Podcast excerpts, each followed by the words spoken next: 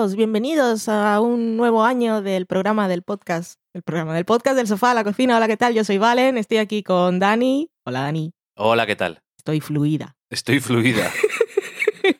es que desde el año pasado, la típica broma, tontolaba, que no grabamos y se pierde la costumbre. Pero aunque sea la broma tontolaba, también llevamos un tiempo sin grabar, o sea que no está mal volver. Pues ese programa para los nuevos, las nuevas y los nuevos en el que hablamos de, series, de cocina, de películas, de la vida, de nuestro gato y de cosas en general. Este es un programa que vamos a grabar así cortito, solo para hacer check-in, porque como va a pasar casi un mes sin que hubiésemos grabado, hemos querido saludar para que sepáis básicamente que estamos aquí, que hemos cerrado el chiringuito y mmm, volveremos a grabar uno la próxima semana y que ya será programa normal, un poquito más largo, que espero que este sea muy corto, porque así podemos, como ahora grabamos quincenal, queremos hacer nuestro ciclo de películas nominadas a los Oscars y si grabamos programa normal hoy y hoy no teníamos película de los Oscars, solo nos quedaban dos quincenales hasta antes de la entrega de premios y entonces iba a ser un tochón porque iban a ser cuatro y cuatro. Demasiadas películas, sí. Y no, no quería yo pasar. Cuatro por y ahí. cuatro, valen. ¿No son diez las nominadas a mejor son, película? Son nueve y hemos visto Get Out. ¿Son nueve? Ujú. Ah, pensaba que eran diez. O diez eran las que podían nominar, ¿no? Sí. Vale. Así que eso. Y hoy vamos a hacer check-in rapidito de cosas así que hemos visto en este mm, mes, o igual un poquito más, que hemos estado ausentes, pero muy check-in rapidito. Vamos a comentar también eh, un par de estrenos, también muy rapidito, porque son solo los primeros episodios. También comentaremos una peli que hemos visto nosotros en Hulu y que he buscado y aquí en España no se puede ver y dudo muchísimo que llegue nunca a cines. Igual la pone Filmin alguna vez y ya os sonará. Y mm, no habrá cocina esta semana y tampoco sobremesa. Así que cortito, cortito, solo para saludar un hola, ¿qué tal? De esos en el ascensor. Hombre, feliz año, ¿qué tal? Y esas cosas. Un poco más que de ascensor, ¿no? Hace frío. ¿Qué tal el tiempo? Pues aquí que estamos en 2018 en Burgos, en invierno, para los que vengan del futuro. 2018 aún es invierno en esta época que estamos en enero, que igual con los que vengan del futuro en su presente ya eso de las temporadas pues no se lleva mucho. Las clásicas temporadas. Exactamente. Pues eso, que hace mucho frío, frío, que ha caído agüita nevada estos días aquí en Burgos. Sí, Tú has pasado frío que sales a la calle. sí, eso es cierto. Loki y yo nos hemos asomado por la ventana, que él sí le mueve un poco los migotones el viento frío. Y yo también aprovecho y asomo mi morrete también, ya que no salgo mucho de casa. Es la misma experiencia que tengo yo. Muy bien, vamos a las semana en serie.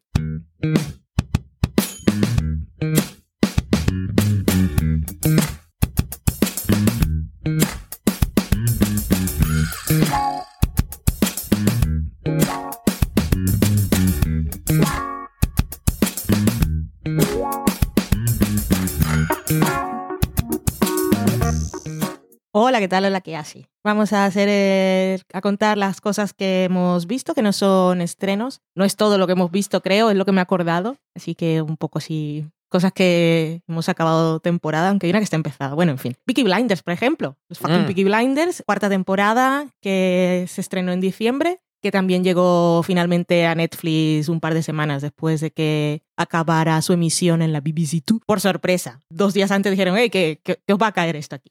Oye, Ahí viene. Peaky buena Blinders. sorpresa. Pues cuarta temporada, buenísima, buenísima, buenísima. Que a mí me han gustado todas las temporadas de la serie, la verdad. No, no tengo otra cosa que decir, pero esta cuarta, genial, como siempre. Es que, es que no puedo decir nada nuevo de Peaky Blinders. Y es que la disfruto mucho. Se hacen cortas las temporadas, ¿verdad? Son cortas, son seis episodios. Y esta ha venido una temporada cada año, pero ahora la siguiente será en 2019. Ya empiezan con la tontería. Ya estamos con chorradas. Sí. Meh. Pues sí, que está muy bien. Y a mí tampoco me ha dejado de gustar en ningún momento Peaky Blinders o me ha parecido am, que ha- se ha ralentizado o ha bajado su calidad o lo que sea o no sé. A mí me parece que es una gran serie, que ya hemos dicho muchas veces, la serie con más elementos para que a Valen no le debe gustara, pero que le gusta y mucho. Y por eso de los caballos, la violencia, la suciedad. Esta temporada no había caballos, pero había boxeo. Es todo lo que me, Me necesitas. quitan una cosa y me ponen otra. Y, y no sé, que spoilers está genial. Está muy bien.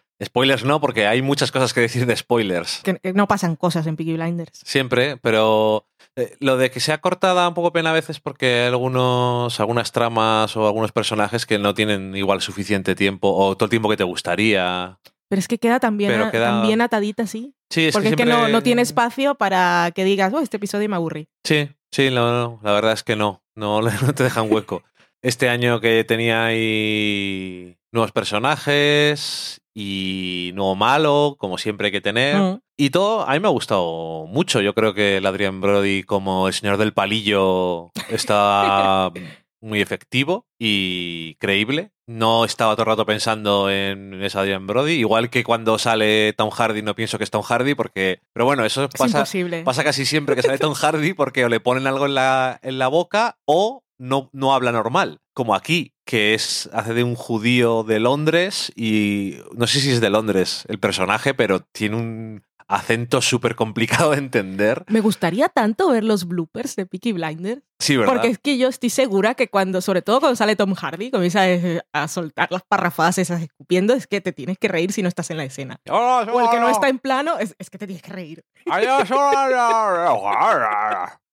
Ay, sí, una que hay una, un buen discursaco que le suelta Adrian Brody en esa temporada que me acuerdo yo que me haya venido a la cabeza, Mm. quiero decir, que es una serie que está muy chula, la verdad. El último episodio, un locurón, Sí, porque creo que en el primer tercio del episodio ya, ya se podía haber acabado la temporada. sí. Y después siguen pasando finales y finales y finales y pasan muchas cosas. Y ponen todos los elementos para trama del año que viene. Mm. Hay varios elementos que tienen bastante chicha que se puede sacar, vamos. Y, sus imágenes icónicas con las mujeres que siempre tenemos en la temporada. La temporada pasada, es que cuando iban todas ahí caminando, cuando nos mandan a todos a comer mierda, iban caminando a cámara lenta por la calle, todas las mujeres, como si fueran Peaky Blinders. Y esta temporada, pues las tenemos ahí que llegan a donde está lo del boxeo. Que es todo- son todos señores y van ellas ahí súper elegantes bajando por las escaleras y mujeres votando.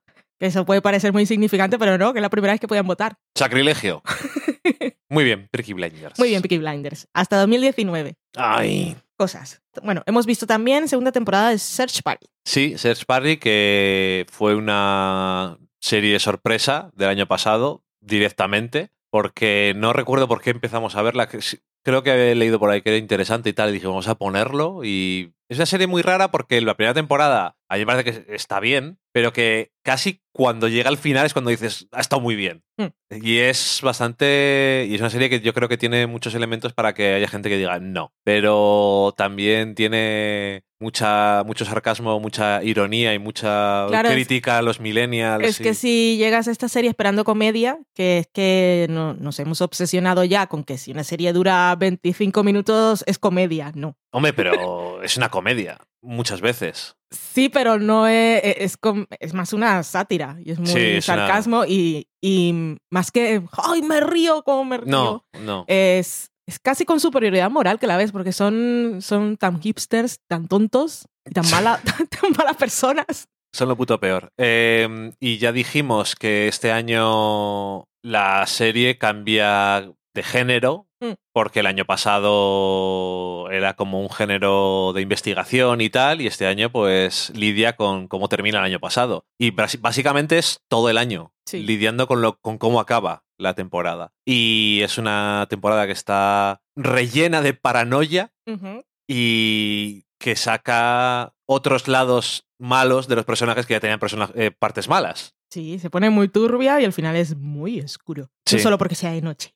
No solo. Em, en fin, no sé, ¿hay tercera temporada de esto? Pues no lo sé. Pues bueno, eh, Me suena que sí, pero no estoy segura. ok, bueno, eh, no sé, eh, que si hacen... Quiero decir, No, no, no dijeron vamos a cerrar la serie. no, es no. Quiero decir, ¿podía no haber habido segunda temporada? Sí. Sí, pero me alegro de que la haya habido, porque ha tenido un montón de cosas y no se han limitado ni, ni muchísimo menos a volver a pisar por el mismo terreno Hmm. y han seguido andando en personajes que están que son completamente miserables moral y espiritualmente y que están aparte de todo eso hechos polvo Mm. por el año anterior. Entonces, sí, claro, que no es graciosa de dar vueltas por el suelo, pero tiene algunos momentos que... Es En muy, fin, es muy de humor negro también. sí, sí que tiene bastante humor negro. No sé si destacaría algo en concreto, pero lo que sí que me ha llamado la atención es que este año me he quedado como más claro, o no sé si más claro o me ha dado más esa sensación, que es que son unos personajes que tienen su propio mundo, pero están en el mundo real. Quiere decir que hacen cosas, un, como dicen en inglés, los shenanigans y todas Mm. esas cosas, pero lo que está reaccionando a ellos es un mundo normal, como el nuestro, el mundo real. Y no se mete el mundo real tanto en ese tono, sino que actúa como barrera a todas la- a toda la incompetencia y a todas las cosas que tienen estos personajes. Y se chocan con esa barrera en diversas ocasiones, muy merecidamente. Que vayan a aprender o no alguna lección alguna vez Mm. está por ver. Yo dudaría bastante que sí. Pero bueno, ahí está. Eh, si hay otro año, lo veré. No es una de esas series que digo, a ver cuándo sale la siguiente, pero me parece interesante, siempre. Y tampoco dijimos, oh, hay que verlo todos los episodios tal como salgan. No, Pero cuando estuvo la. Vimos uno o dos, creo, la dejamos Sí. estar y, cuando estuvo completa tampoco nos duró un fin de semana. No, los vimos seguidos, los ocho. M- Son diez. Mm. Eh, y luego eso, que como son cortos, jo, es que se nota un montón cuando haces maratón, entre comillas, o mini maratones de series que son no son de una hora. Mm. Las ves que a veces no te das ni cuenta. Pues me acuerdo del año pasado cuando vimos, nadie sabe por qué, de repente One Day at a Time, Ha vuelta, segunda temporada. que hemos visto el primer episodio justo ahora antes de grabar. Esto ha sido muy difícil para mí. Primero, estamos grabando un viernes de noche, tarde, porque Dani trabaja. Cuando llegó estaba durmiendo yo, me quedé dormida. Sí, Era de noche. todo esto es cierto. No ha llegado tan tarde, pero me quedé dormida. Se hace de noche a las seis y media. en la precena. Eh, y después decidimos cenar antes por- de grabar porque era muy tarde y puse un episodio de, de día a día.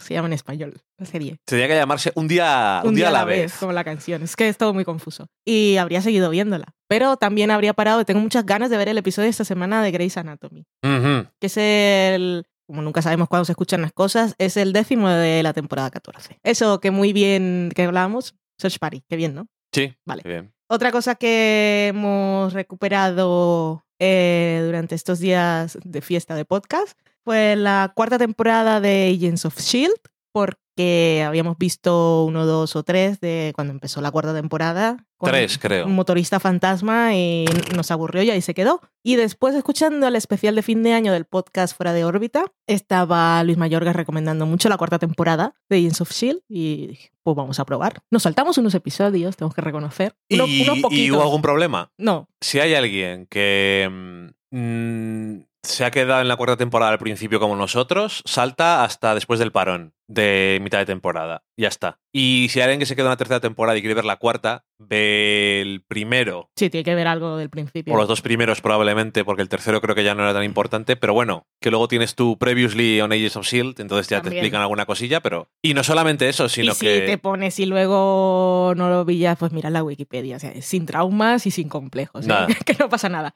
Pero bueno, que lo que viene a partir de ahí, que muy bien, muy interesante, muy ciencia ficción, inteligencia artificial, mundos simulados, mm, clones digitales, cosas. Sí, pero Muy que bien. además no muy simplista No, tampoco. no, no, no, todo muy bien, muy complejo, muy guay. Como siempre, Gemma y Fitch haciéndonos sufrir. Sí, hombre, están que eso- condenados. Eso, siempre. Y muy bien. Pues Y muy bien, pero que luego has empezado a ver la quinta temporada. sí, luego a partir de ella pero que ya has visto unos cuantos. Sí. Y, Y, la, quinta totalmente diferente. y la quinta temporada no tiene nada que ver. Nada que ver con nada. Que no es por nada, pero vale que las tres primeras temporadas también iban cambiando un poco de ritmo y tal, pero eran en la misma línea. Y yo creo que estos cambios de, de ritmo y de, de orquesta directamente les viene muy bien a la serie, porque si no se queda muy, eso, muy estancada. Que parece que en las primeras los obligaban un poco a, a- a hacer cosas que tenían que encajar con los estrenos de las películas. Sí. Y al final es un poco tontería porque ellos están en, el, en ese universo, pero no forman parte del cinematográfico. Entonces es como arrastrar un peso innecesario que no les permite a ellos Es decir, jugar más eh, libremente. Están actuando dentro del mismo universo que las películas, Pero que lo cierto es que tampoco era para tanto lo que les hacían hacer. Tenían que hacer un episodio diciendo ha pasado una película. Ya, pero era más como por fechas, entonces tenían que mm, Ah, vale, ya te entiendo. sí. programarlo todo para que en ese episodio pasaran cosas y entonces igual les quitaban margen de maniobra. Y ahora ya dijeron, pues hacemos lo que nos salga. Sí, y, y todos contentos. Yo creo que mucho mejor, porque la tercera temporada ya, y eso sí, para mí estaba aburriendo un poco, aunque no del todo, pero ya tal. La, al principio de la cuarta a mí me dio pereza absoluta y eso, un cambio de ritmo, cambio de personajes, de situación. Al final de la cuarta temporada el cambio de situación es radical. Hmm. Y en la quinta temporada tenemos viajes en el tiempo, el espacio, no sé, cosas que, que luego al final todo eso es muy así, pero es un tipo de historia que también conocemos de otro tipo de, mm, de historias, vamos, pero, pero que a lo que voy es que no es lo mismo de siempre y se nota y se agradece. Mm. Y les dan oportunidades a los personajes de hacer otras cosas distintas y a los actores también, porque así no sé eso. No es lo mismo de siempre. Que hay una cosa en la cuarta temporada que me recordó un poco a cierta trama de la tercera de los 100,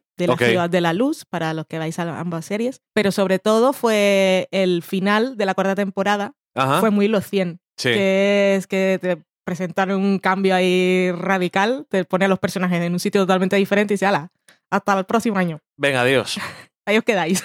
Sí, los 100 sí que va a tener un año interesante. Volverá pronto, ¿no? Marzo, abril, seguro. Habían terminado de grabar, dijo el otro día mm, Rottenberg. Mm. Y nada, también con ganas de ver qué hacen exactamente, porque el año pasado también terminó en plan de hola, ¿qué hace? Volvemos a empezar. Y saltos temporales y cosas. A ver, a ver. Bueno, muy bien, que, se- que se nos va. Pues dos estrenos que vamos a comentar. Se han estrenado justo esta semana que estamos grabando, que eso os, os es totalmente indiferente porque a saber cuándo estáis escuchando esto. Uno es Black Lightning, que es serie de superhéroes eh, original de la CW, que en España se puede ver a través de Netflix a ritmo de emisión semanal, pero con una semana de retraso. Que es una serie que estuve leyendo para hacer la crítica en fuera de series. Originalmente era de Fox. Fox se encargó el piloto y luego dijo, no, no, no quiero y se la ha quedado la CW, pero muy bien. Era de Fox, pero también era producida por Berlanti. Bueno, en fin, que da igual, es totalmente, total, totalmente indiferente. Black Lightning, cuéntanos, Dan. Eh, Black Lightning, Relámpago Negro, que no tiene nada que ver con el rayo negro de los inhumanos y esa serie que no mencionaremos ya nunca más. Eh, es una serie que usa este personaje de, de DC. Yo no estaba muy familiarizado con la historia del personaje, pero la adaptan bastante o muy fielmente. Y básicamente lo que tenemos es a un personaje que tiene 40 años, más o menos. Por cierto, el actor es el que interpretaba al primer esposo de Miranda Bailey en Grey's Anatomy. Hostia, es verdad. Tucker. Bueno, Bueno. que aparte luego bien en IMDb salió un montón de sitios, pero yo lo recuerdo de ahí. Bueno, que sobre 40 años, podemos Mm. decir. Y ese es, el protagonista es este, este hombre que es el director de una escuela. Mm. Y allende los tiempos era un superhéroe llamado Black Lightning, pero se retira para ayudar a la comunidad de otra forma, y en este caso es como director de una escuela. Y por su familia. No es. Y, y por su familia, por supuesto. Tiene dos hijas y una ex mujer. Sí, que al final se retiró para quedarse con su mujer y se ha quedado con una mujer de todas formas, así que no sé si para eso no le valió, pero bueno. Y no circunstancialmente, el protagonista y su familia y la mayoría de personajes protagonistas de esta serie son negros. Digo no circunstancialmente porque que es una... Esto igual Vale me va a odiar porque a lo mejor es un poco más largo de lo que debía de ser, pero solamente decir una cosa, Parece que estoy aquí con el cronómetro, ¿eh? no, no, bueno. Que justamente lo decía en un podcast que se llama Pop Culture Happy Hour, Recomendado. el protagonista de la película que luego vamos a comentar brevemente, y decía que, claro, eh, cuando tienes una etnicidad en Estados Unidos, es John Cho, Ah. eh, es negro, asiático, tienes, hay dos cosas que puedes pensar. ¿Qué es mejor? ¿Que tengo que hacer papeles que solamente podían ser de mi raza? O hacer papeles siendo de mi raza, pero que podían ser cualquier otra cosa. Es decir, que sean súper específicos o nada específicos, porque cuando un personaje no es específico, eh, es un hombre y es blanco. Entonces, que Siempre. sea alguien de otra raza o de otro género, pues es un paso adelante en el sentido de diversidad. Mm. Pero al mismo tiempo, no contar historias específicas de, de diferentes experiencias en Estados Unidos, pues también parece algo malo. Entonces, Sí, porque no ¿Qué se cuenta lo haces? suficiente. ¿qué haces? ¿Una cosa o haces la otra? ¿O haces un poco de cada? Un poco de cada, yo creo que es, Es- ideal. Claro, si puedes. Claro, es todo eso, muy, muy complejo, ¿no? Pero eh, eso, quitándonos las complejidades, que también tema de raza y complejidades es lo que era el primer episodio de One Day at a Time. Mm. Y el episodio de Grey's Anatomy que no he visto. ¡Socorro! Me estaba haciendo aquí hype. Vamos a tener que ver aunque me acueste tarde. Es Mañana tengo que hype, trabajar. Super hype. Bueno, eso, que, que sean negros no es casualidad y es importante porque también habla de cosas que se viven en Estados Unidos hoy en día, con la experiencia de el hombre negro, así en general. El hombre. Pero especialmente, sí, Mm. eh, woman people. Em, pero eso, especialmente quizás el hombre, el varón Mm. negro en el sentido de cosas relacionadas con la policía Sí, sí, sí. o cosas relacionadas con el crimen o, bueno, todo ese tipo de cosas, ¿no? Y el, que es el clásico de siempre, ¿no? El héroe que no quiere, que rehúsa la llamada a la acción y todas estas cosas. Y en este caso no es tampoco muy al, no es una tontería. Quiero decir, es una cosa muy consciente que está haciendo, pero luego por otro lado es estoy ayudando a más gente no siendo este héroe o siendo el director del instituto. Sí, que lo, de- Tiene lo decía que como desde la educación, o sea, educando a los jóvenes, lo que hacía era prevenir el crimen y Ajá. por lo tanto salvar más vidas exactamente. que matando a los malos en la calle, porque lo que iba a conseguir es que estos jóvenes que estaban ahora en la escuela no fueran a parar a las bandas callejeras, que es el destino clásico. Sí, y entonces y luego te hacen el primer statement político y es que durante un tiempo eso funcionó y por eso estuvo retirado. Y fue el tiempo en que estuvo el primer presidente negro en Estados Unidos. casualidad. Pero ahora, Ahora he vuelto.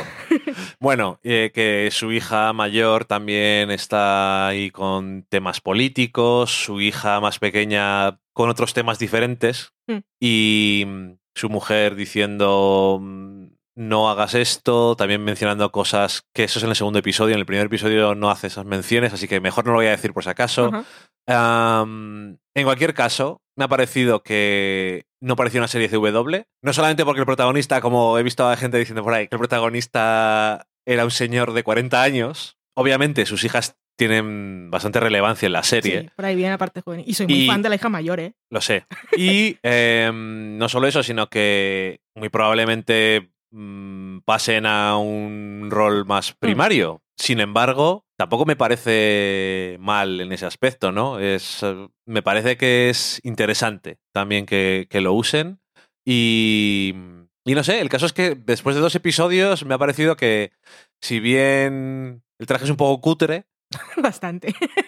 y la acción a veces es un poco tal que así. Realmente no es demasiado importante porque se trata más de las ideas. Y seguro que después mejorará todo eso. Pero el piloto al final es un piloto. Bien, correcto. Pero si además, qu- quiero decirte que no es hasta el punto de que me distrae, Mm. sino simplemente es como, "Uf, no, no hay mucho dinero aquí para esto. pero bueno, en cualquier caso, que me parece más importante lo otro. Sí. Y el primer episodio, el piloto, tiene una escena con unos policías que me pareció demasiado real, incluso demasiado real quiero decir, que era una escena dura de ver. Real Ver la es injusticia. realista Sí. y totalmente basada en la realidad.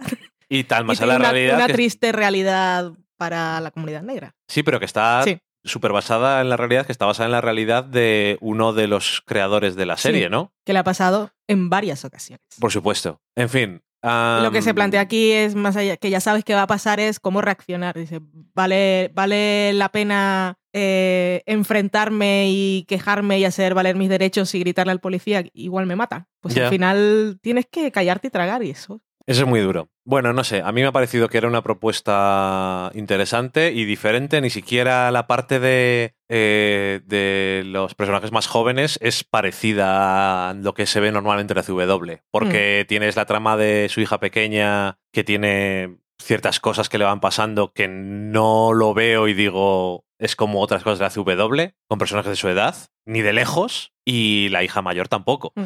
Quiero decir que siga siendo el protagonista un señor de 40 años o no, las ideas de la serie parecen también diferentes fundamentalmente y tener un objetivo distinto. Y tiene muchos puntos en común con Luke Cage, no solo porque los protagonistas sean negros y estoy hablando de, una realidad social, sino ya también en, en, cosas así muy generales. Por ejemplo, el, el que parece el, el villano principal eh, al final no es el supervillano y conoce al protagonista de antes y después hay un villano más villano que también es muy kitsch. Eh, el personaje este se llama Jefferson, ¿no? Jefferson Pierce. También tiene un, un, amigo aliado en la policía. Y Luke Cage vino primero, nosotros somos unos, unos de esos pocos de, que estamos del lado de que Luke Cage hizo las cosas bien. Black Lightning me parece que hace las cosas mejor y solo lleva dos episodios. Y además ha quedado ahí en, en, justo antes del estreno de lo que va a ser la revolución mundial, que es Black Panther, y me parece todo fantástico y maravilloso.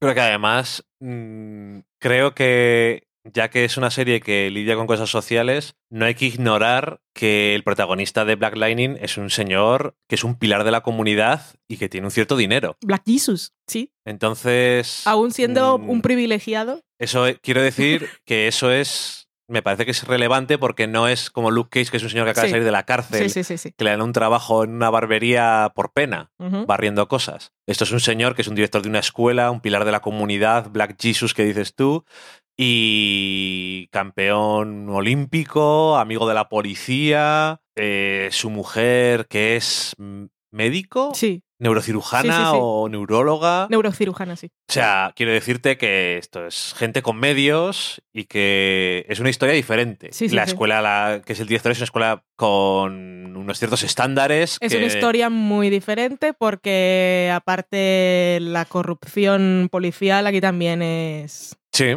muy importante. Sí, pero bueno, Muy que, jodida. pero que además es, me parece que es importante en el sentido de que, que estas cosas no le pasan solamente a la gente pobre. Uh -huh. Lo que le pasa es a la gente negra. Uh -huh. Da igual que sean pobres Es o que sean ricos. Parece muy importante eso. Pues muy bien, Black Lightning, nos ha gustado. El otro estreno que os vamos a comentar es Counterpart. Esta es una serie de Stars aquí en España. Creo que la tiene HBO. Sí, HBO España. Nos vamos a, a, otro, a otro polo, totalmente diferente. Está protagonizada por J.K. Simmons, que es el señor calvo de cosas como Whiplash, y también es el señor calvo de La La Land, que volvimos a ver La La Land el otro día. Para ver si también estaba bien en casa Ah, y no me solamente en el emocioné cine. me emociona igual. Ahí queda La La Land. También aparecen por allí Olivia Williams, que yo siempre la recordaré de Dollhouse, y por ahí he visto que salía en Manhattan, que nosotros no, no vimos la serie, vimos solo un episodio. Sí. En los trailers de los próximos episodios salía Stephen Ria, también Richard Chief de La La Oeste, La Casa Blanca, ese es Toby, ¿no? Sí. Vale. Y sale más gente, pero esos son así como los más conocidos. Pues Ujú. J.K. Simmons, eh, lo conocemos, trabaja en una oficina de las Naciones Unidas que está en Berlín. Es un Berlín así como muy de, muy de la Guerra Fría. ¿Es una oficina de las Naciones Unidas? Esto te lo digo porque sale en la sinopsis. Ah, ok. Pero por lo que sabemos de lo que nos cuenta la serie, es una agencia de espionaje. Yo diría un edificio gubernamental Sí. de algún tipo gris y oscuro. Muy gris y muy oscuro. Y este señor lleva 30 años haciendo su trabajo. La típica persona gris, así, con su traje. Bueno, básicamente él llega a su, a su trabajo eh, y todos tienen así como unas rutinas muy específicas y unas normas que cumplir y cero interacción. Tienen que hacer cosas, entrar a sus cubículos con sus maletines sellados, abrir los maletines con una persona que está del otro lado del cristal al mismo tiempo y se van leyendo unas frases que tienen ahí, van haciendo sus tachón, bueno, sus marcas de que todo está correcto y se va a su casa. Y eso es todo lo que hace, pero no sabe ni por qué lo hace ni para qué lo hace y cada día será lo mismo. Y así es su vida, pero entonces pasan cosas eh, y aparte de- es muy de, de espía clásico, así muy John Le Carré y esas cosas. Y, Sí, lo que decías tú de la Guerra Fría es que parece que le pega el ambiente. Sí, sí, sí, totalmente. Y cuando se ponen a hablar así, es lo típico, se ponen a hablar así en, en un sitio así, un descampado, que parece que están apoyados en la pared con el cigarro, eso es muy de iconografía, de, bueno, de historias de espías de esta época. En fin, que este señor, pues aparte tiene otras cosas en su vida que no vamos a contar, lo importante es que de, de repente, aparte de lo de espionaje, hay otro, otro elemento que es la ciencia ficción, porque pasan cosas y entonces se nos cuenta a nosotros y a él que eh, en esa agencia hay como un, un portal o una puerta que conecta dos, dos universos paralelos. O sea, en el que está él y luego hay otra versión del universo que está del otro lado, un poco como el overder de Fringe, Ajá. en el que se supone que todo es igual, pero algunas cosas cambian, decisiones de la gente, cosas, y todo es igual, pero un poquito diferente. Y en ese otro mundo están los counterpart, los dobles de todas las personas. Y en este caso, pues es todo muy urgente porque sea, hay un fugitivo del otro mundo en este y el que viene es el counterpart de J.K. Simmons para, para que ambos mundos eh, colaboren para atrapar. Eso es el punto de partida. A partir de ahí pueden pasar tantas cosas. Curioso que leí en un sitio que decían que habían intentado no poner en la promoción que salían dos. No, lo decía J.K. Simmons en una Ah. entrevista. Que él cuando leyó el guion, él no, no sabía que iba a ser dos papeles ni nada. Le dieron el guion, le dijeron de qué iba la historia, universos paralelos y no sé qué, ah, muy bien. Y cuando leyó el guion se emocionó tanto y dijo, "Jo, me- cuando vi las promos en que ya salía yo por partida doble en la foto, dije, "Jo, qué putada, porque me gustaría que la gente se sorprendiera igual que yo cuando apareciera mi, mi otro yo. Entonces Y igual no lo has contado tú. Y entonces dijo, pero bueno, entiendo que la cadena tenía que vender la serie. De alguna forma, porque si no.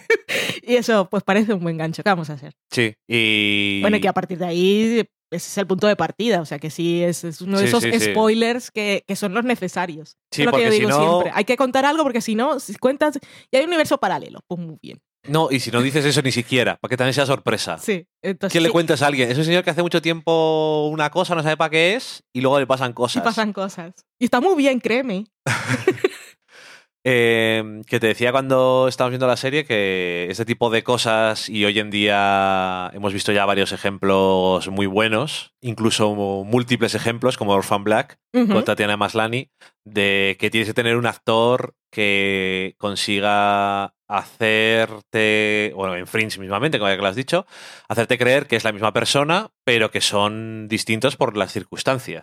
Y yo creo que este señor, que me parece que es muy buen actor de siempre, lo hace muy bien, porque no es en plan como los de Star Trek que se tienen que poner perilla para ser malos. y ya sabes que los que tienen perilla son malos. Sí. O muajaja, soy el malo o soy el bueno y tú eres el malo, sino que... Mm. O en, en Ringer, que llevaba moño. Chauvin llevaba un moño. Bueno. Pero era más, es más porque cuando tiene que fingir uno de los personajes ser el otro, como a nosotros nos gusta es, fingir es que lo mejor fingir, siempre. no nadie dice tú no eres, ¿sabes? Ya. Simplemente qué te pasa hoy, si acaso es que hacen algo que está fuera de tono, Mm. pero realmente son la misma persona. Lo que pasa que se nota también mucho con cosas de esas de que saben hacer los actores, de postura, de tono de hablar, de volumen de hablar, Sí, de sí, la forma de transmitir autoridad. Que eso te dice mucho de cómo cambiando tu forma de hablar eh, eres capaz de transmitir una intención totalmente diferente. O sea que ser capaces nosotros de, de modular nuestra voz para conseguir lo que queremos sería muy útil en la vida. y todos podríamos hacerlo, supongo que Sí. practicando lo suficiente. Pues eso, que queda muy efectivo porque ya sabes que J.K. Simmons puede hacer de persona que intimida, porque al final Sí. que le ves en Whiplash Estoy o, en La. La Land y es el señor serio que o es casi agresivo Mm. y, y sin embargo su papel del señor que conocemos nosotros pues es un señor pues tranquilo con una vida muy cotidiana y- Demasiado tranquilo para la vida que lleva. probablemente que quizás tiene dentro cosas que no ha explorado nunca porque su vida no es la misma que en el otro lado, pero que se ve que son personas distintas Mm. al mismo tiempo que son la misma. Y no sé, que además como hoy en día no es como hace 20 años que cuando hablaban el mismo actor con el mismo actor tenías que ponerle a un doble desde la espalda y era súper cutre siempre porque sabías que no era. Porque eso, a mejor no solamente es ponemos uno a cada lado y en medio está la división y ya está, sino que se nota mucho mejor la interacción entre los personajes, no es no estás pensando en ello. Entonces te sumerges mucho mejor en ese tipo de cosas. Y no sé, Yo es que ni me lo he planteado para mí. En todo momento eran dos. eso es lo que te quiero decir. Y no sé que realmente no, o sea, bueno, no, iba a decir que no sabía nada, no sabía que existía esta serie. Y vi el tráiler y dije, "Ah, ok, me interesa. Y después de ver el primer episodio, es uno de esos pilotos de nos queda mucho por explorar. Sí, a partir de aquí empieza todo. Es totalmente de ahora empieza el tema. Y además acaba y dice, "Oh, me interesa. Sí, Cuéntame, tell me more. También la prueba de fuego es ver qué pasa en el segundo episodio para ver exactamente de qué va a ir la temporada. En lo que te anuncian al final de qué va a haber en el siguiente episodio, me parece que es bastante gracioso y va a llevar a buenas a situaciones buenas. Y además también vemos El cosas que adjetivo nos- gracioso me resulta gracioso. Ah, ¿Por Ahora, ahora te digo por cuál lo digo, pero no quiero decir nada, por si acaso. Pero que también vemos cosas que se nos han dicho que son de una forma y realmente no son así, y no sé, todo muy de espías también, y eso mola. Doble juego, siempre. El primer, episodio, el primer episodio, el principio del episodio, además, tampoco dices esto qué es exactamente, pero también está muy bien, no sé, está bien rodada y tiene buena pinta. Buena pinta. Pues ahí está. Con eso dejamos lo de la semana en serie. Nos vamos a la cata de pelis.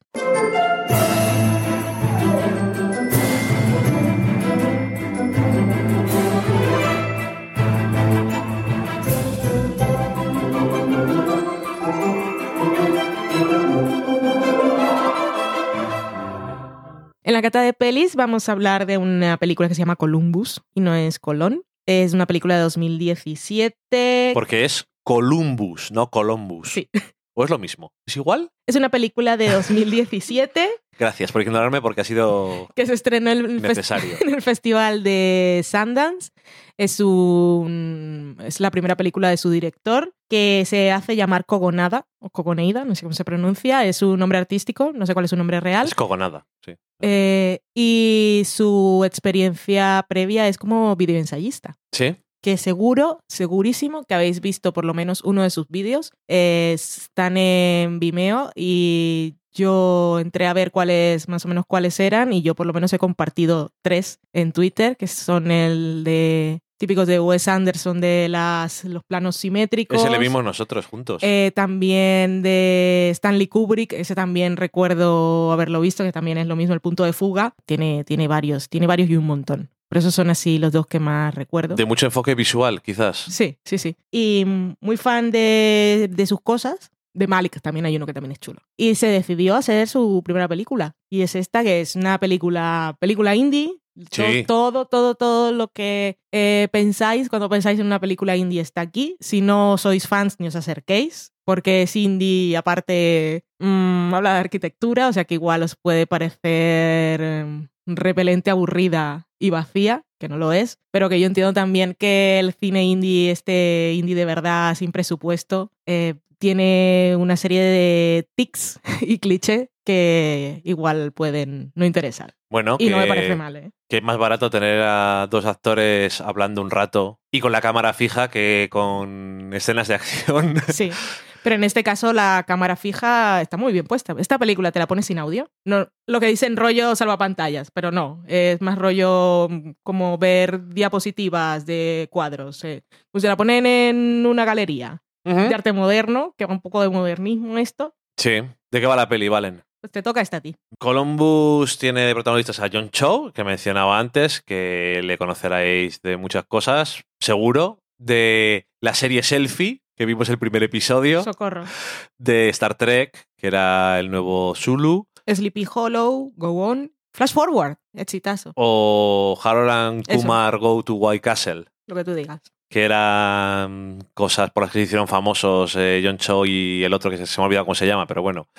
Eh, Kumar. Kumar. Y la otra protagonista es Hailey Lou Richardson, que la habéis podido ver en The Age of Seventeen, que yo la quería ver, pero Valen nunca dijo que le apetecía. Ahí está. Y Split, que si no me equivoco es la nueva de Summerland Mandingdom. Hablando de gente que hace varios. Bueno, en este caso no son varios personajes, pero sí cambia muchas veces de registro. Sí, y que yo esa película no es que tenga ganas de verla, pero tengo mucha curiosidad por que me he enterado de una cosa que pasa al final, que une la película de Shyamalan con otra película de Shyamalan y Pero es ya lo sabes, está. socorro. A mí es que el tema no. Ya, ya sé no, que, es que no, no, no. no. ya me puedo imaginar. Y bueno, pues Y, y no estoy hablando. Bueno, sí. sí, no, estás hablando de lo que va. Sí, los secuestros. Sí, de unas chicas. Sí, sí, sí. no Em, quiero. Esto, eh, Columbus es el nombre de una ciudad en Estados Unidos que es conocida a nivel del país por su arquitectura modernista y porque tiene pues una igual mayor concentración de edificios singulares o importantes a nivel arquitectónico en la historia de la arquitectura moderna. Que igual la que en gente que vive otros allí sitios. no se fija, pero es como un museo urbano. Sí, que eso es, pero eso es una cosa que, que me puedo identificar perfectamente, porque muchas veces hasta que no viene alguien a ver la ciudad Sí. en la que vives, no te fijas en cosas. Totalmente. Y en este caso, ¿qué tenemos? Pues a Ru- Lou Richardson, que está trabajando ahora mismo en la biblioteca, está muy interesada en, ar- en la arquitectura. Y, Trabaja como guía también, ¿no? Y también trabaja como guía y quiere hacer algo en el tema de arquitectura. Y luego está el personaje de John Cho, que va al pueblo porque está allí en ese momento en el hospital su padre, Con el que no. con el que no se lleva muy bien que digamos. Él estaba en Corea, que es donde estaba trabajando, y eh, pues va al hospital pues porque está el hombre mal. Ya está. Eh, el personaje de ella vive con su madre, que se nos deja claro que ha tenido algún tipo de problema en el pasado y pues por estas cosas de casualidades de que hay que hacer una película se encuentran dos personas que no se hubieran encontrado de ninguna otra forma, ¿Y cómo se literalmente, de, casual, En la calle. en la calle. Estaba ella fumándose un cigars y el otro estaba hablando por teléfono y dice, ¿me paso un cigars? Sí, hola, ¿qué hace? ¿Qué hacéis por aquí? Y una cosa lleva a la otra. Y en ese sentido, pues sí, se parecen a esas películas de dos personajes que están mucho rato hablando entre ellos. Muy Linklater, la primera, solo que en este caso no están los dos de vacaciones en un lugar. Sí, pero me fijé porque había, había escuchado en la referencia a las películas de Before, a la trilogía de Linklater, que nos gustan mucho aquí y ya hemos contado cosas cuando vimos la última. Y lo que me da la sensación es que esta película es hay menos verborrea. hay, menos, hay muchos silencios. Mucho silencio y, Y mucho... Hay mucha química entre los personajes, pero totalmente asexual. Sí, no se trata de Mm. una película romántica, sino de dos personas que están pasando por cosas en su vida, están tienen que tomar decisiones y no saben cuál tomar eh, y bueno, con la excusa de ver las cosas de la arquitectura de la ciudad, pues tienen ciertas conversaciones y llegan a alguna conclusión. Es el resumen de la película.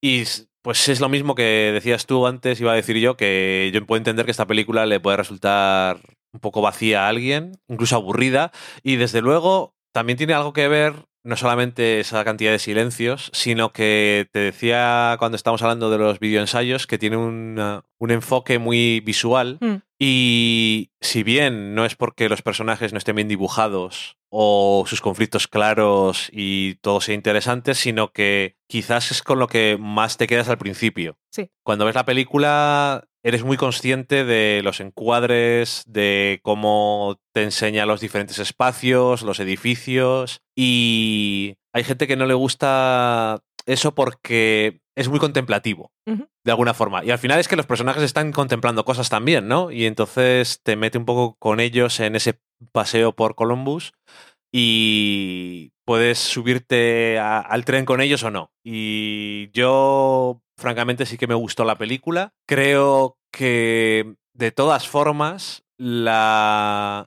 fortaleza en este caso es en gran parte de los actores. Hmm. Porque creo que hacen muy buen trabajo. Creo que eh, Hayley Lou Richardson, la que me ha parecido que llama- me llamaba más la atención las diferentes facetas que presentaba el personaje y cómo lo hacía sutil o no sutilmente, pero. Que hay un momento en el que pasa una cosa eh, a su personaje relacionado con su madre y en ningún momento explican nada. Ya. Pero no hace falta. Se entiende claramente. Eh, solamente con la cara que pone ella en un momento, eh, está es- en otro momento que está en casa y, y llama a su madre. Al- eh, creo que esto es al día siguiente, vuelve a hacer lo mismo y, bueno, pasan eso, pasan cosas y es todo, son, es muy expresiva y se nota perfectamente cuál es la trama. Quiero decir, a veces la trama está un poco en el subtexto. Sí, ok. Tienes razón. Y entonces es otra razón por la que igual hay gente que no le interesa ese tipo de películas, porque realmente como trama no hay. Mm. Trama textual no hay. No, porque Es- dices, Es que os la podemos contar, eh, igual en cuatro frases decimos toda la película. Sí, porque te quiero decir, em, trama de pasan cosas y tal, realmente eh, el personaje de John Cho llega al pueblo y a ver a su padre que le ha pasado algo. Y ella está... Ella la- no se puede ir de, de su pueblo. Porque su madre... eh, cosas. Mm. Y realmente no pasa nada, no pasa nada, no pasa nada y pasa el final. Eso en la superficie. Sí. Pero es una de esas cosas de pasan cosas sin que se diga muy explícitamente a otros niveles y hay veces que... Y también depende del momento, hay veces que no tienes ganas. Depende de cuando veas esta película, a lo mejor dices, no, apetece, quiero algo más, dámelo. Puede pasar, porque ya sabemos que el contexto personal también es muy importante. Sí. Y a mí me gustó en el momento en el que la vi, porque era un momento perfecto para que si no me hubiera gustado la película demasiado o no me hubiera interesado, me había podido quedar dormido como un ceporro, me podía haber dormido además plácidamente Mm. y no habría pasado nada porque creo que al día siguiente no tenía que madrugar y No te iba a despertar el ruido de la película. no me voy a despertarme la banda sonora de la película. Hay un momento en el que suena la música un poco alta, pero había sido casualidad justo que me hubiera despertado eso y no me dormí. Mm. Así que ya sé que son cosas muy tontas como me gustó la película porque no me dormí. No es muy fuerte, ¿no? No. Pero quiero decir que eso, que me interesó, me interesaron los personajes y, y- y me gustó. Me gustó también, la propuesta visual también me, me pareció interesante. Luego eh, leía en Letterbox un comentario, a la mayoría de la gente le ha gustado, uno que le ponía una estrella que decía que no entendía que la cámara no solamente son encuadres y que pasen y ver las cosas, sino que también tiene que tener una intención. Pero yo también siempre he pensado que cuando pones la cámara en un sitio tiene una intención. Sí. Si estás haciendo una película como alguien que sabe hacer Sí, algo Sí, sí, sí, sí. cuando pones una película, una cámara fija en un sitio y no en otro, estás haciendo algo también. Igual no estás haciendo el mismo tipo de cosas, pero es también parte del lenguaje. Sí, señor. En fin, que yo no tengo ni puta idea, pero que me pareció que está bastante bien, pero que, que sepáis de qué tipo de película es. Sí, que esta tiene pinta de que si llega algún día de forma legal es muy de catálogo de filming. Sí, Así no. que si le queréis echar un ojo, pues ahí queda. Sale también por ahí Michelle Forbes Sí. y Parker, ¿cómo se llama? Posey. Posey. Y Parker Posey, para si sois fans. Dos actrices que no sé si te he visto alguna vez que salgan en algo y lo hagan mal. Nunca. jamás. Entonces, quiero decirte, si tienes, haces tu primera película y tienes actores buenos, Sí. yo creo que eso te ayuda mucho y aparte yo supongo que te da fe en la humanidad o en el mundo del cine, porque conseguir esos actores tan buenos para... Es que incluso en secundarios, tienes a Michelle Forbes haciendo de la madre de, de la chica y sabe hacer cosas. Sin hacer demasiado porque no salen casi. Hmm. Y es una, que es una cosa muy. Es una cosa muy curiosa. De hecho, el padre no se le ve nunca.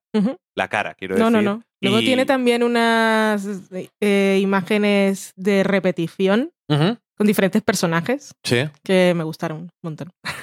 No sé, que a mí me parece una película interesante, incluso de esas que puedes ver otra vez porque te fijas más en otras cosas que estaban intentando hacer o...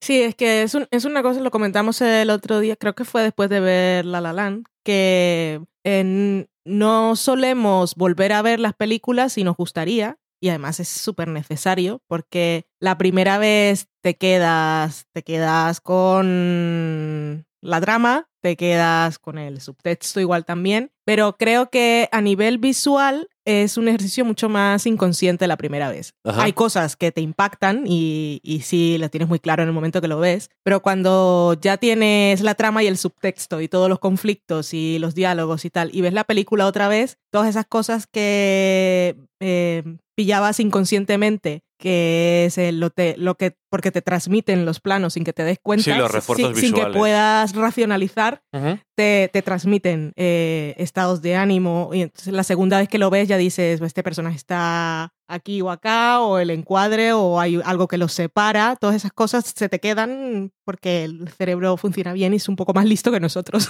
Eso cuando hay algo que ver. no, sí, las películas que, bueno, estamos hablando, De películas de interés. No, que, no hace falta que veáis Transformers 3 dos No. veces. pero eso, que el ejercicio de ver las películas por segunda vez es muy rico. Y en este caso, pues eso, también, porque eh, cómo, cómo posiciona a los personajes en el encuadre y en comparación con los edificios y desde qué punto de vista está captando el edificio para que algunas líneas vayan a un sitio o a otro o encasillen a los personajes o los muestre libres o atrapados, todo ese tipo de cosas lo puedes ver más en un segundo, en un tercer visionado.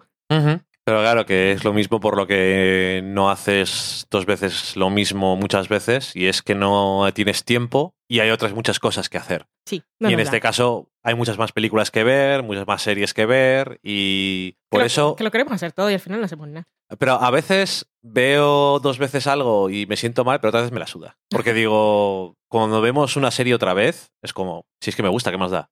O cuando vimos otro día La La Land, que yo realmente tenía una cierta curiosidad por saber si me iba a gustar y esta vez también me gustó y además eso me hizo más, fui más consciente de, sobre todo de la dirección. Y me pareció bueno, no es que me pareciera mejor, porque a lo mejor si no te fijas, no te das cuenta de las cosas es cuando son mejores, pero bueno, esto era la segunda vez y me di cuenta de las cosas que hacía y eso y me pareció interesante. Y bueno, en fin, Columbus. Eso. Pues y todo este programa así un poco tal que así, que era para decir la que hace, era para, para poder grabar la semana que viene y poder comentar las películas nominadas a los Oscars que ya verás, que esto tampoco es que estemos obligados, pero como lo hemos hecho durante todos los años, parece como una tradición guay. Aparte es una forma de, de aprovechar para ver las películas, eh, que si no, hay algunas que si no las ves antes de los Oscars, pues ya no las ves. Y que igual mi vida sería mm, mejor si no las viera, porque no todas las películas nominadas a los Oscars despiertan todo mi interés, ni, las películas nominadas a los Oscars son las, mejor, las mejores del año.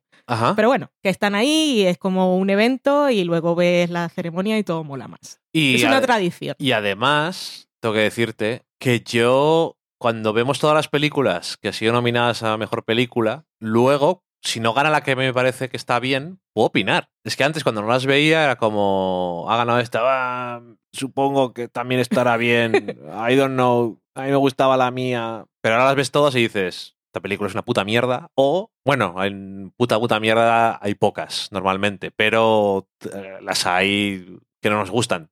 Todos los años. Hemos venido con fluidez y con un lenguaje rico, rico. Rico, rico y sabrosito. Ves que son las 12 de la noche, yo mañana tengo que trabajar. Bueno, eso, eh, que nosotros ya vamos a ver el lunes Call Me By Your Name, que tengo unas ganas más locas de verla. Pues esta la ¡Oh! tengo desde que, desde que la generaron en Sundance. ¡Uh! Comenzaron a hablar de ella, leí de que iba, escuché una canción y dije, la tengo que ver, pues ya está. Es lo malo de Sundance. Ya que tienes que esperarte un puto año para ver las cosas. De este año ya tengo la lista también. Ya hay una película que me llama la atención que se llama The Tale, que, que me llama la atención, pero creo que va a ser chunga chunga.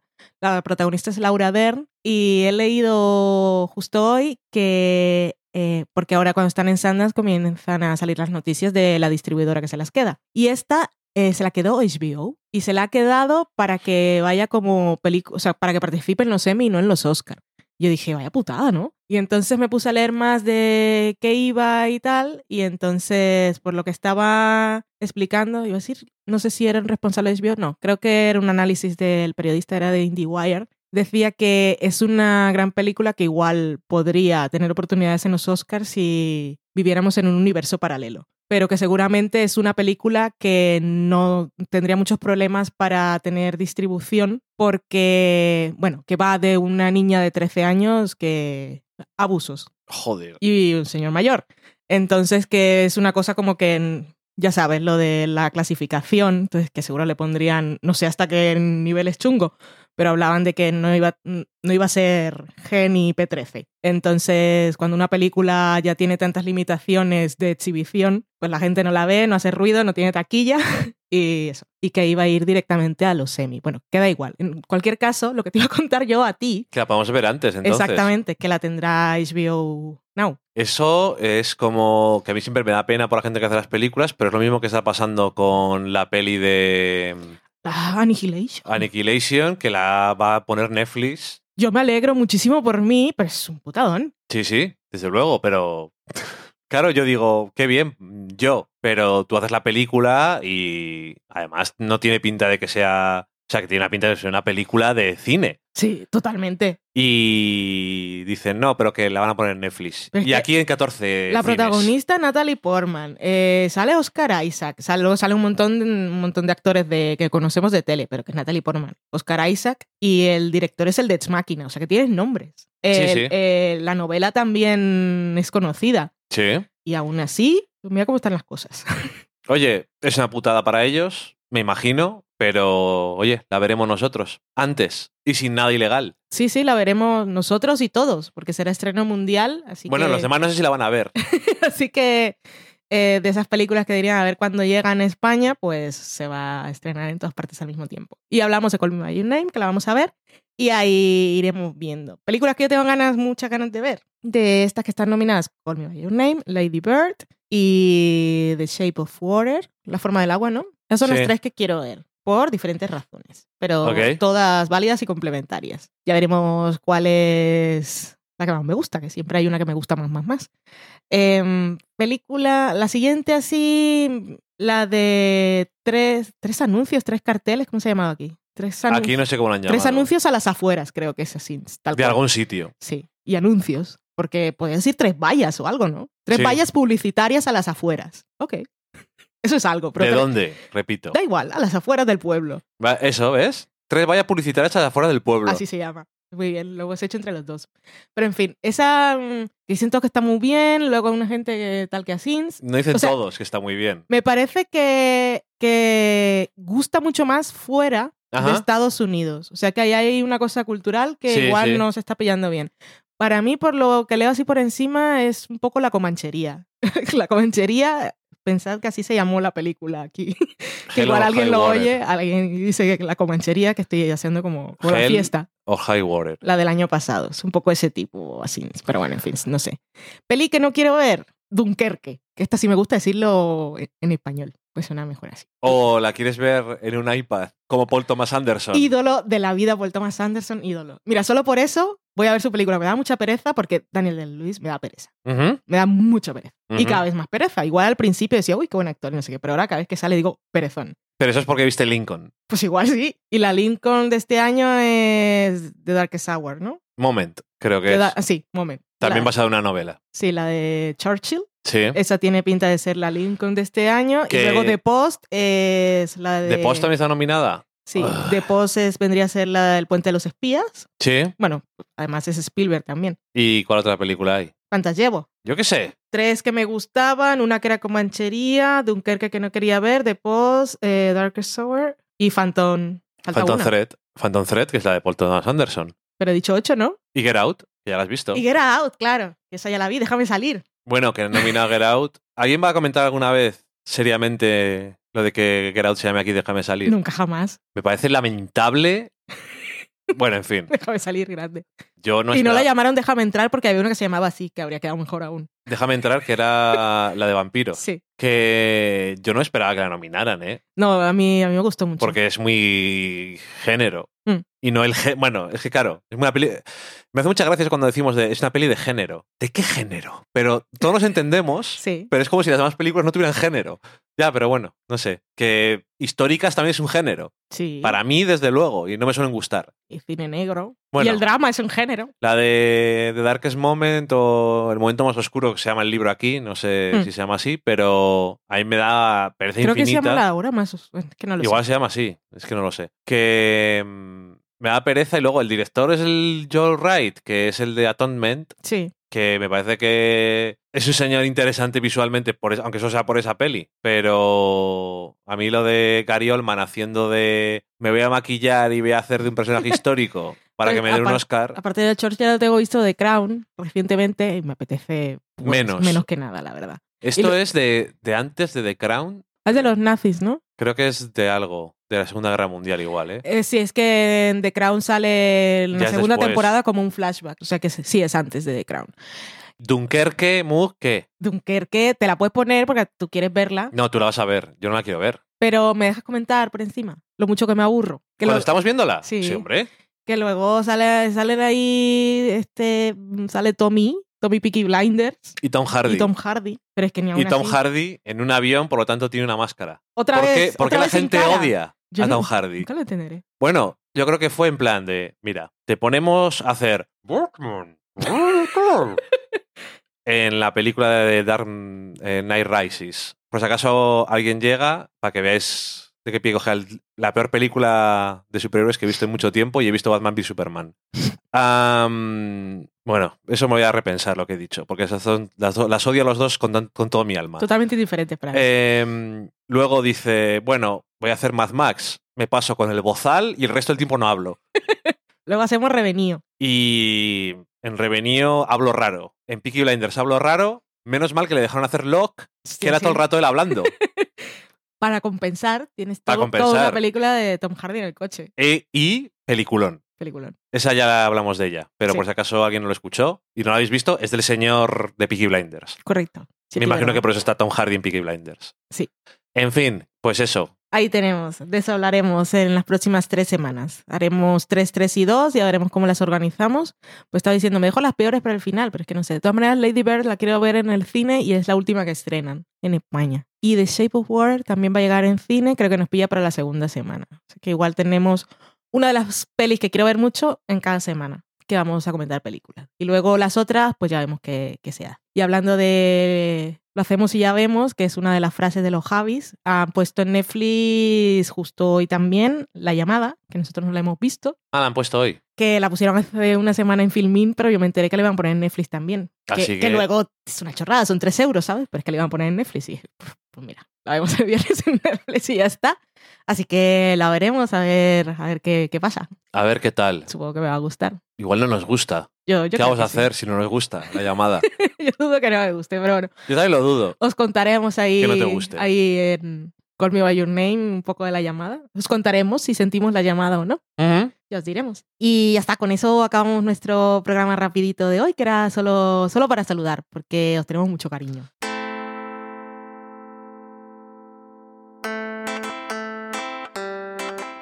Te encuentras con nosotros en el ascensor y luego llegas una hora tarde a trabajar. O el típico que te encuentras con alguien en el ascensor y, y se queda ahí en la puerta que no te deja pasar y, así manteniéndolo abierto, para que no... De vez en cuando se cierra un poquito Sí. y luego se vuelve a abrir. O que te encuentras con un vecino cuando vas a entrar al portal y es él el que tiene la llave y no termina de abrir y Ajá. sigue contándote la vida. Pues eso somos nosotros, agradables, ya veis. Pero con cariño siempre. Un beso. Esto era básicamente para que no os olvidéis de nosotros, que seguimos por aquí. Y volveremos la próxima semana. Adiós. Adiós.